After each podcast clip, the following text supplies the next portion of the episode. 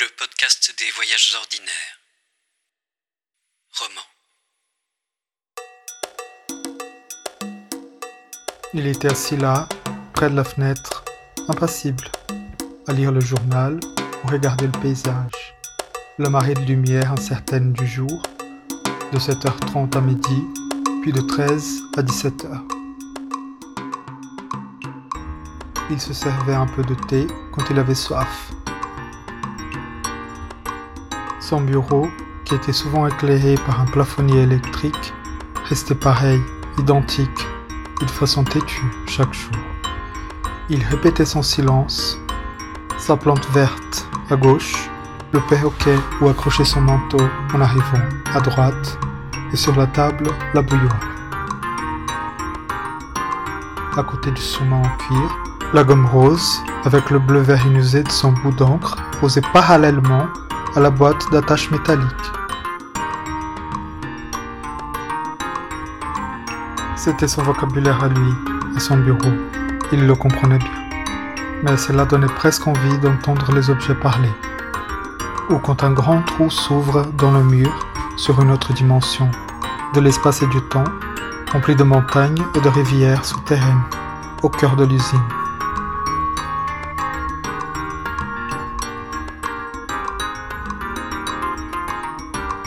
Assez vite cependant, il avait su saisir derrière la vitre les nuances du paysage selon l'heure, qu'il pouvait presque deviner sans avoir à lorgner sa montre. Nuages zonants.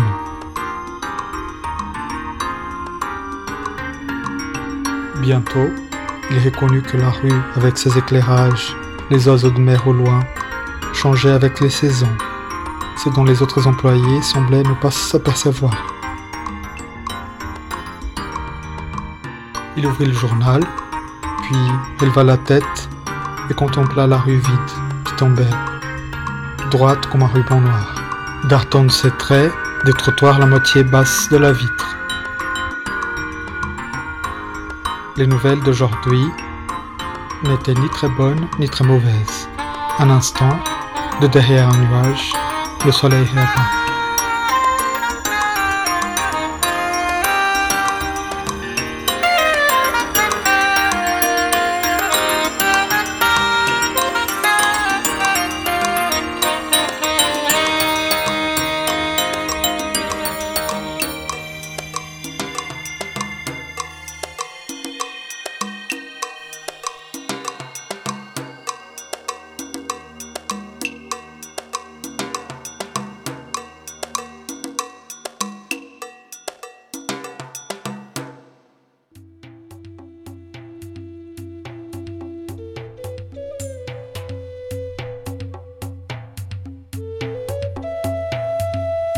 Ordinaires, ce sont des livres-objets, des romans fragmentaires, qui explorent des mondes qui ont été et des mondes qui auraient pu être. Ce sont des visages, des silhouettes, des plantes, des animaux, insérés dans une sorte de kaléidoscope d'étonnement entre êtres vivants et corps imaginaires. Et ce sont aussi, à travers ce podcast, des univers sonores, des personnages vivant sur le papier, tirant leur réalité par l'oreille, des pages jouées avant d'être imprimées. Récitant d'aujourd'hui, Lorindo Feliciano.